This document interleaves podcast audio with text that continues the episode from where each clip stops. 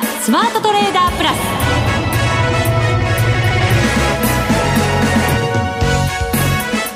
全国のリスナーの皆さんこんにちは。内田まさです。この時間はザ・スマートトレーダープラスをお送りしていきます。この方をご紹介しましょう。国際テクニカルアナリスト福永博之さんです。こんにちは。よろしくお願いします。よろしくお願いします、はい。さて、日経平均ですが今日は26円高で終わっています。23,330円32銭。はい。でございます。ええー、まあ本当に小動きでしたね。そうですね。高安の幅80円ぐらいですかね。ねまあ火曜日に、まあ今週だけで言いますと、3連休明けの火曜日にですね、まあ、400円以上値上がりする場面がありました、終値でですね。はい、で、その後にもう、あの、全然動かなくなってしまっていると。そうですね。今日は26円高、はい、昨日が51円高。うん、ですからまあね、一応500円に満たない値幅。1週間で考えれば、まあ、500円ぐらいであれば、うん、あのいやよく上がったねっていう感じなんですけど。そうなんです。だって400円上がった次の日も次の日も上がってるんですよ、はい、小幅ですけどね、ね、上昇はしてるんですけれどもね、えー、なかなかその上昇が実感できないというような、まあ、そういうあの、まあ、日々の値動きになってしまっているのと、うん、あとはどうですかねやっぱり個別株の決算がですね、はい、あまりよろしくない。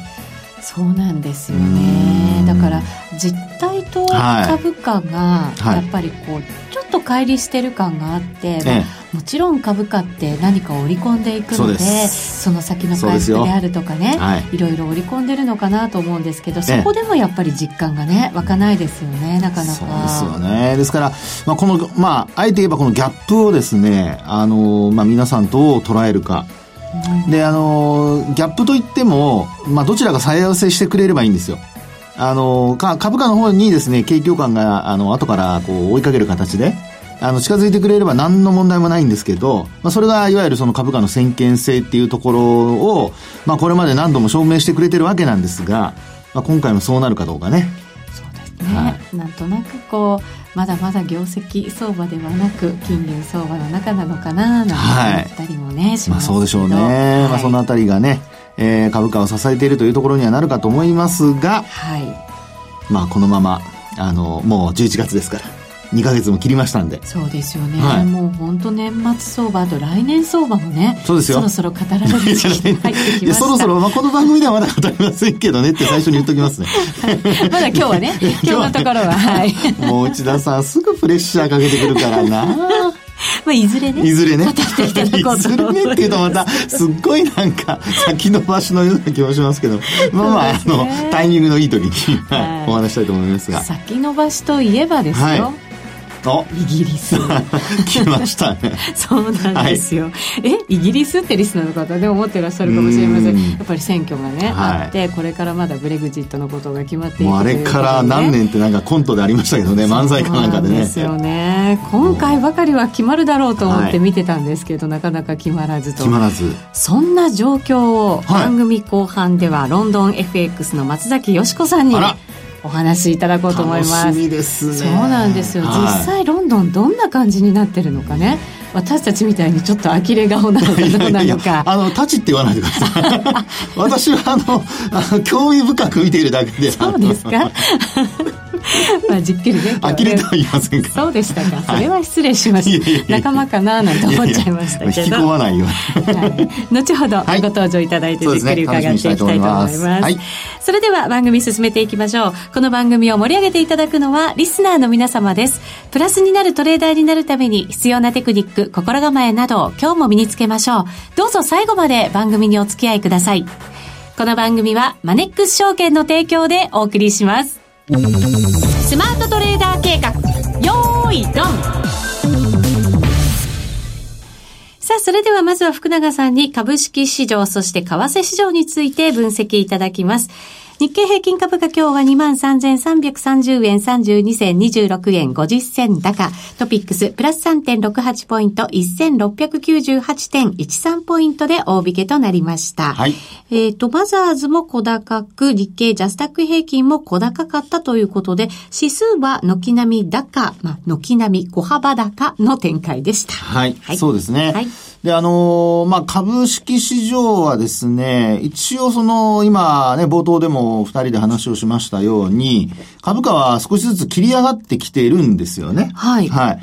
で、こういう切り上がりの時というのは、まあ、あのー、マーケットでこう、過去何度も取引されている方はですね、もう本当にあの、強いなとか、うん、あるいはしっかりしてるなとかですね、えー、おそらくまあそういう印象をお持ちだと思いますよね。はい。で、あともう一つ、あの、言えることは、まあ先週のその、まあ金曜日、うん、え大きく、その、5日線を割るような形でですね、一旦大きく値下がりする場面があったにもかかわらず、まあ、今週に入ってもいきなり、あの、窓を開けて、はい。5日線上を回復して、で、なおかつ株価も、えー、2万3000円台を一気に抜けてきたと。いう状況ですよね。はい。はい。まあですので、本当にあの流れからしてもですね、あの、まあ売り方からすると、ちょっと、もう本当にあの、えー、やめてって言いたくなるような月曜日の上昇でしょうし、えー、買い方からしますと本当にやったーって感じのですね、あの、3連休明けだったんじゃないかなというところですよね。はい。はい。で、まあそうした中でですね、こんな値動きをしているときに、ちょっと参考になる。うん。いや、まあやっぱり一番皆さん気になるのはほらトレンド転換するかどうかじゃないですか。そうですね。ね。で、こういう時に、あの、トレンド転換の参考になるテクニカル指標というのが一つありまして、はい。えー、これはあの、為替ではあんまり使わない方がいいと思います。うん。あの、というのも、えー、っと、まあ、ゆっくりした値動き、株価の方が値動きなので、えー、使いやすいと。で、あとに、あの、為替ですとやっぱり上下の、上下動が激しかったりすることがあるので、えー、向かないこともあります。騙しが出やすかったりするそうですね。こともある。えー、騙しが出やすかったりすることもあります。はい。ということで、今日お話しする、テクニカル誌は何かというと、うん、なんと皆さんも聞いたことがあると思いますが、すっごい古いオールドなすごい。テクニカル手法的なやつじゃなくて。いやいやいやこれね、新値足っていうやつなんですよ。新値足、はい、新値っていうのは新しい値段の新値。値段で、はい。はい、足はローソク足の足。はい。はい。こういうテクニカル指標がそうなんです。新値足という。で、よく聞くのは皆さん、新値三本足っていうのを聞かれると思うんですけど。あ、そうですね。はい。だから聞き覚えがあったんですね。おそういうことですね。はい。で、この新値足っていうのは、あのー、まあ、インテンとか要点とかですね、うん、トレンドの転換を教えてくれるテクニカル指標なんですよ。そこがね、知りたいわけですよ、はい、いち早くねそ。そういうことです。はい。で、あのー、なぜまあ、そんなオールドな古いテクニカル指標を、今更、ね、なぜこの場面で持ってくるのかっていうところなんですけど、はい、あのー、この新値足の特徴はですね、えー、株価がまあ高値を更新すると、その更新した値幅分だけ、上にその、髭のないろうそく足が、これ終わりにベースで書かれてますので、髭がないんですね。うん、で、それが上に伸びていくんです。はい。はい。だから上がってれば階段状にそうです。上がっていくようなイメージ。いい表現してくれますね。さすが内田さん。ラジオです。すいません、言葉足らずで申し訳ない はい、階段上にね。で、一方でですね、その、まあ、今のあの、こう株価上がってる時、はい、で、一方で株価が下がり始める、あるいは転換の時にはどうなるかというと、うん、その積み上がったロウソク足、まあ、髭のないロウソク足と考えてください。それの3つ分、うん終値ベースで下回ると、これ一気じゃなくてもいいんです。3日間かけようが1週間かけようが、何日かかってもいいので、まあじわじわ下がっていくような形でもいいので、その、えー、積み上げた3つ分の、まあ、ローソク足あるいはブロックでもいいんですけど、その3つ分を下回るような値幅、終値ベースで、えー、達成した場合、はい、その場合にトレンドが変わると。でね、あのー、今、ここでですね、ピンと来た方もいらっしゃると思うんですけど、あの、今の現状はというと、少しずつ株価上がってるわけじゃないですか。はい。ってことは、一旦その今週の火曜日に一回ドーンと株価、あの、押し上げられて、で、その後少しずつ、やっぱり高値更新してますから、ローソク足が積み上がってるわけですよ。はい。となると、これもしですね、あの、まあ、短い小さなローソク足、あるいはブロックがこう3つ繋がったとするじゃないですか。で、これ新年足は新年3本足ということで、あの、3つ分下がると、これトレンドが転換するんですけど、今すごくしっかりしてるなと思っているんだけども、実際にその3つ分の値幅が、要は、今はその1回上がった分がまあ400円上がったとしますと400円分ですけど、これがまあ高値が1、2、3っていうふうに10円ずつ仮に上がっていったとするとですよ、30円上がったところから30円下がると、400円下がったらじゃなくて、30円下がるとブロック3つ分、下抜くことになるので。そうすると、はい、この新値足ではトレンド転換したっていうことになってしまう。はい、そういうことです。はい。なので、今のようにですね、じわじわ上がっていくときっていうのは、何を基準にそのトレンドが変わるかということを、まあ判断するのにですね、こんな風にじわじわ上がっている時にはブロックが何個か積み上がっていく、ローソク足が積み上がっていく中で、3本分下抜いたら変わるよっていうような、うん、まあこういうテクニカル指標も一つあるんだってことを頭に入れといていただいて、はい、で、これで、あの、まあ例えば明日もですよ。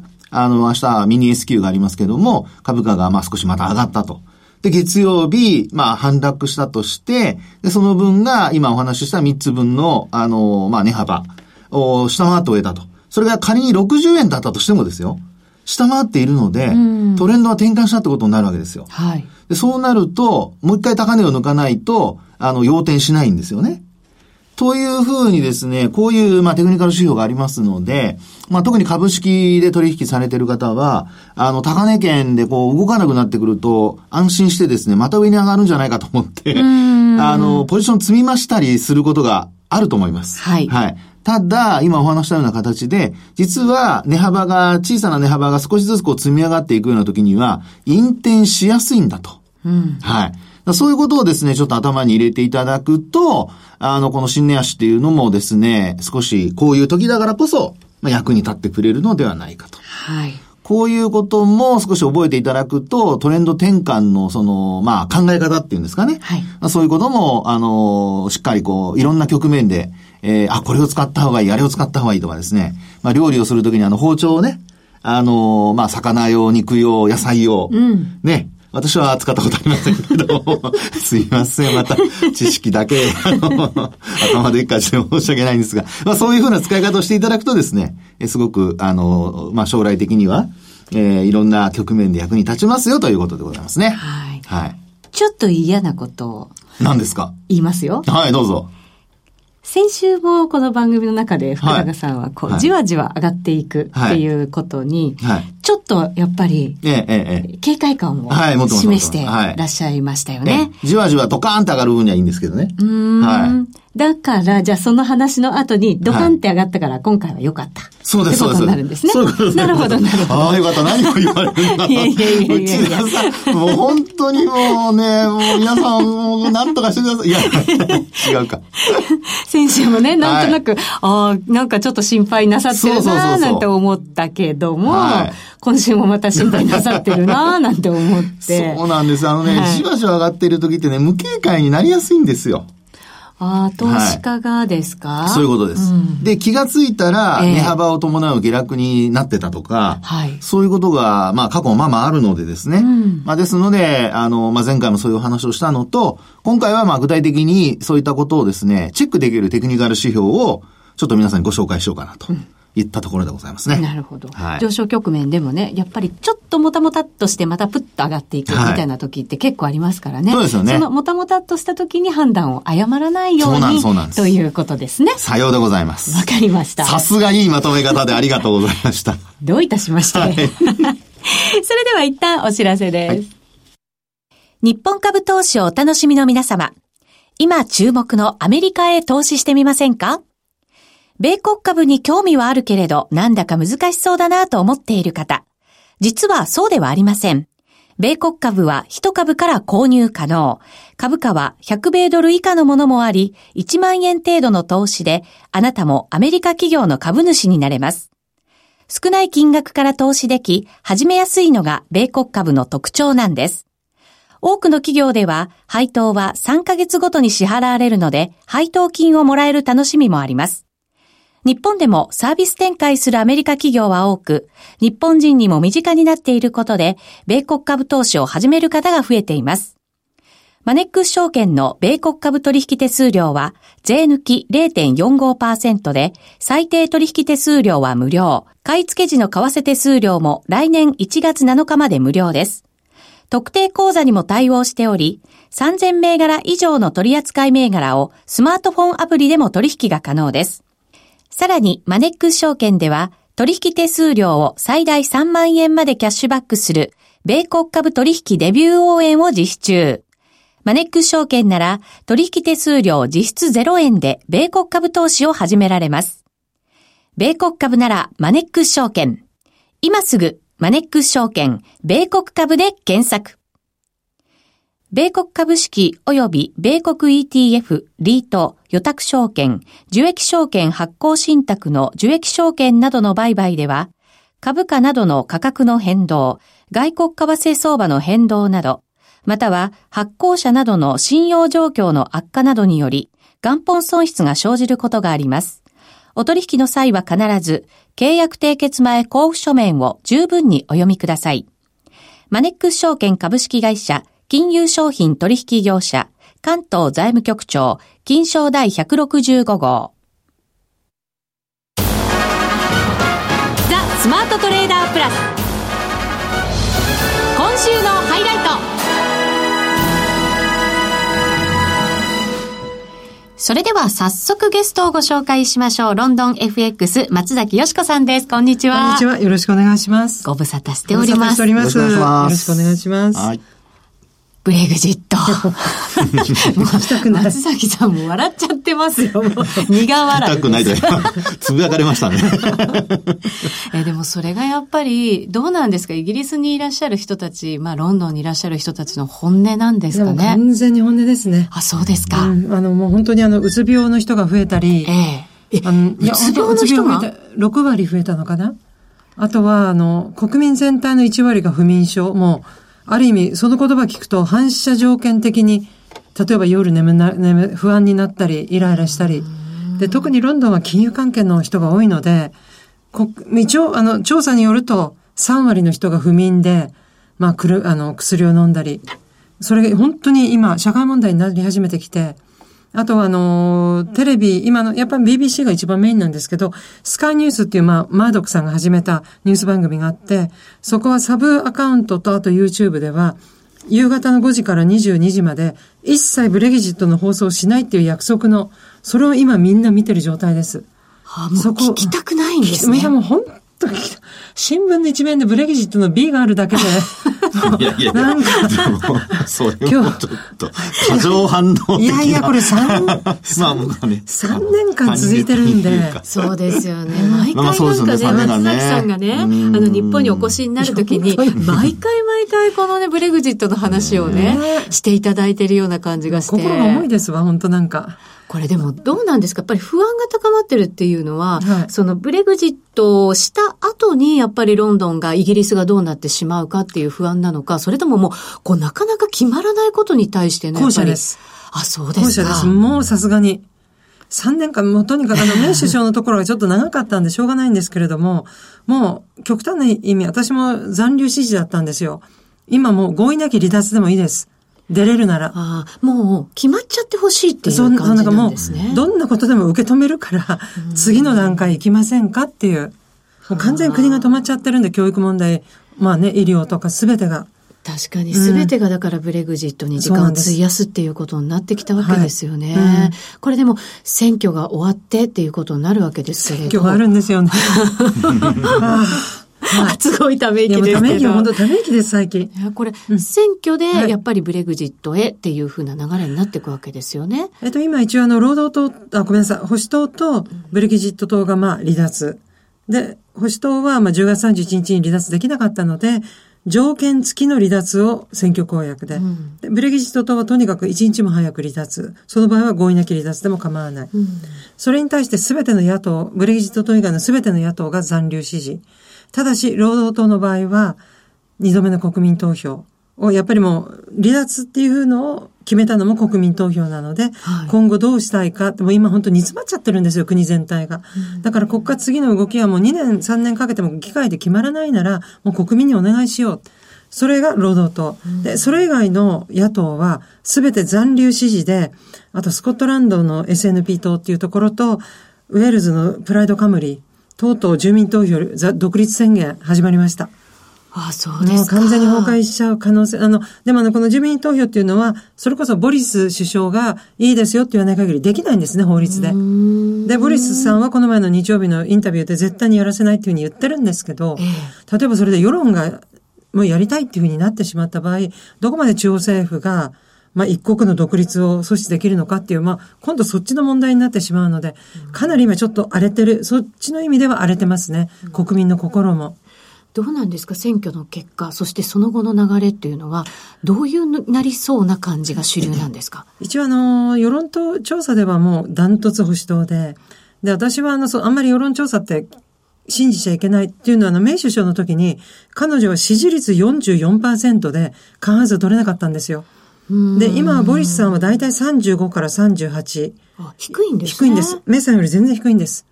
だけれども、なんと彼の後ろにいる主席あのアドバイザーがカミングスっていう方で、はい、この方が2016年6月のあの国民投票を残留から離脱に持ってった張本人なんです。はあ、剛腕、絶対に負ける戦はしない。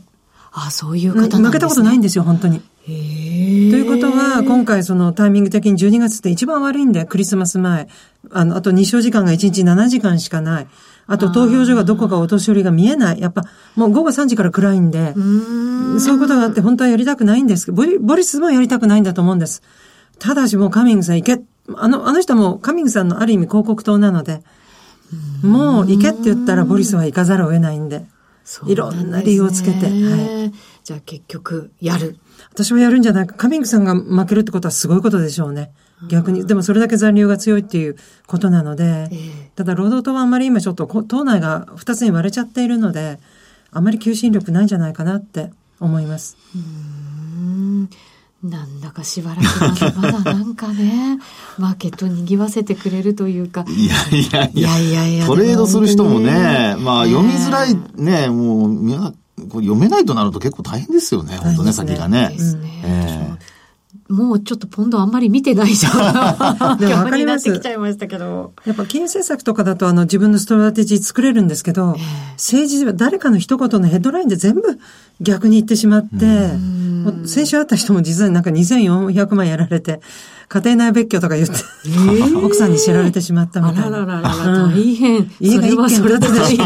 本当ですね。家が一軒建つでしょとか言われたらもう僕居場所がないんです。えーいろんなところに 影響をね、はい、まあ、それ逆にプラスの人もいるかもしれませんけどね。えー、そうか、もうだからちょっとね、早めにね、なんかいろいろ方向性が、ね、そうですね、決まらないと、そのイギリスの方々がね、やっぱり大変な思いされるのかなっていうね。はい、でもなんか今晩イギリスのね、金融政策があるじゃないですか。で、これ遅れてるがために、また12月に選挙になるっていうので、ひょっとしたら利下げやるかもしれないとかっていう話も。そうです。か。あのー9名のうちのお一人がブリハさんという理事なんですけど、はい、彼がもし10月のあれが延長されるなら利下げっていうふうにおっしゃってたんですよ。ただ今はコンセンサスとして一応9対0なんですけど、私は8対1、つまりブリハさんお一人が一応利下げに入れても、まあでも多数決で据え置きなんですけど、やはり9対0と8対1って全然意味が違うので。そうかもしれないですね、うん、ただその発表があった30分後に今度はカーニー総裁とブロードベント副総裁の発言で、また違う方向にもしかしたら、行ってしまうかもしれないので。カーニーさんはね、ブレグジットが終わった後、ね、もしかしたら利上げするような状況が来るんじゃないかみたいな発言が。私、しても全然おかしくない。ね、あの、本当にうまくいけば。あ、そうなんですか、うん、あの、企業投資が待ってるんですよ。もう、競馬の馬みたいに。お金、雇用もやりたいし、どうにか投資したいし、生き残るためにはやっぱり。そういうことなんですか？なんかね、うん、もう逆にほな、離脱しちゃったら、企業なんかどんどん逃げていっちゃうから、はい、投資なんて行われないんじゃないかって勝手に思ってましたけど。あの、その、その意見も、あの、すごい正しくて、えー、ただし今、EU がいるがために、例えば VAT は最低税率っていうのが、もう15%どうだってあるので、EU 出てしまえば、はい、ある意味やりたい放題。だから極端な話、ヨーロッパのシンガポールを目指すっていう、意見もあるみたいです。うんうんまあそうなった方がイギリスは本当にみなんかね、身軽にいろいろ動けるっていうことで、スコットランドもウェールズ出てしまって、イングランドだけになってしまうので。ラグビーのワールドカップみたいになってきましたね。ま、そんな感じですね。本当ですね。各国がね、代表になっちゃったね。悲しいんですけど、イングランド一つだけでちょっと心細いんですけど。うん。まあちょっとね、見ていかなきゃいけない大きな問題いや、本当そうですよね。そうですね。ところで EU の方は、はい、まあ、ラガルドさんが、はい、はい、ECB の総裁になられてって、はい、どういうふうに変わっていくいや、あの、副総裁、総裁ともに政治家なので、私はまずその記者会見そのものをレーン出席エコノミストと一緒にだって質問答えられないと思うんですよ。あの、複雑な質問するじゃないですか。まあ、記者さんも。ね、アクロバット的な、えー、で、ドラギさんだからこなせていたけど、普通のエコノミストの人でも答えられない質問って時々出てくるんですね。だからそれに関しては多分主席エコノミストさんが出てくるのか、あとはもうドラギさんの9月12日のああの時、いわゆる財政の方に、初めて欧州委員会から助け舟が出たんですよ。わかり、まあ、わかりましたとは言わないけど、前向きに検討します。で、あと、ユーロ圏財務省会合のあのトップの方も前向きに検討します。と、うん、いうことは、やっぱり今度はこの政治的な交渉力のあるって意味で多分ラガルドさん選ばれたのかな。でもちょっと不安ですよね。金融政策の方で。うん、でもなかなかもう金融政策では、こう動かしようがなくなってきていてっていうことの表れなんでしょうね。まだ深掘りできますけど、ヨーロッパは ECB がマイナス0.5にしたために、スイスとかがマイナス0.75まで、あれかなりきついと思うんですよ。銀行の収益全部食べちゃってるような感じ。だからもう私は深掘りは無理じゃないかなって思います。うん、またドイツ銀行なんかもね、やっぱり厳しい状態が続いてる中でですよね。そうなんですね。はい。うん、どうなんでしょうね、ドイツ銀行は。日本がすごいんですよ。ヨーロッパでは別にイタリアの方がちょっと心配で。あ、そういう扱いなんですか？あの、扱いっていうか。いや、ドイツ銀行はやっぱり、春物に触るようなことがあるんですけど、ええ、実際問題、目の前のコブはやっぱりイタリアです。何がどうなっちゃうの、ここみたいな。はあ、うん、なんか日本の報じられ方とはまた全然違う感じが。思ってるのかなとか悪いけどちょっと思っちゃって。ただ、うん、ドイツ銀行がいいとは決して言わないですよ。うん、ただし最近の一番最新のそのティア1、ティア2っていうの資本の力の部分では逆に私の住むイギリスのバークレーズ銀行の方がちょっと、ええー、みたいな。すべてのお金、あ、バークレーズ、また働いてたんで、預けてるのちょっと移さなきゃいけないかな、みたいな。大丈夫かな、みたいな。うん、そうか、なんかそれはちょっと意外なね、なんか現地情報いただいたかな、ただもしかしたらなんかすごい、アクロバット的な悪いものがあるのかも。あれ、ドイツ政府がっていうんで、この、おととい出たんですよ、噂が。ってことはやっぱり政府数字が何か握ってる可能性が、私たちのその知らない？それは、あるのかもしれないですね。ドイツでね、その経済がやっぱり立ち直っていかないとっていうところだと思うんですけど。そこでメルケルさんも今求心力ゼロなので、逆にもう今、お荷物っていうふうに言われてるんで、メルケルさん。あの、ヨーロッパの女王みたいな方が。ここまではね、うん、だって本当にいい活躍をされたというか、そうなんですよ存在感もあってでしたけど、うんやっぱりそこまでもうね、なんか求心力がなくなっちゃうものなんですね。2021年が次の選挙ですので、最悪来年前倒し選挙っていう噂もあります。もし本当メルケルさんが全然ダメで、財政が動き取れないんであれば、もうちょっと、あの、まあ、動きが取れるって言い方失礼なんですけれども、はあ、もうちょっと多分、例えば若い方とか、そういう方をやるために前倒し総選挙っていう話は、もう数ヶ月前から出てますね。それだけ彼女今、ちょっと弱くなってしまった感じで、残念なんですけど。本当そうですね。うん、なんか今伺ったら、イギリスよりもなんか EU、怖いですよ。方がなんかちょっと大変なのかなって。マクロンさんも完全孤立してますから。あ、そうですか、みんなが集まっても誰も話さない、昔の名首相みたいな。まあ、そこまでいじめにはなんでも今本当マクロンさんの待って出した瞬間ヒューみたいな感じらしくて、うん、B もダメ。マンもダメっていう。ブレギジットはダメマクロンだけ次はメルケルさんもみたいな。本当そうですね。ひどいですね。いやいや今日はお越しいただきましたロンドン FX 松崎よしこさんでした。ありがとうございました。ありがとうございます。さてあっという間にお別れのお時間です。ここまでのお相手は福永博之と内田まさでお送りしました。それでは皆さんまた来週この番組はマネックス証券の提供でお送りしました。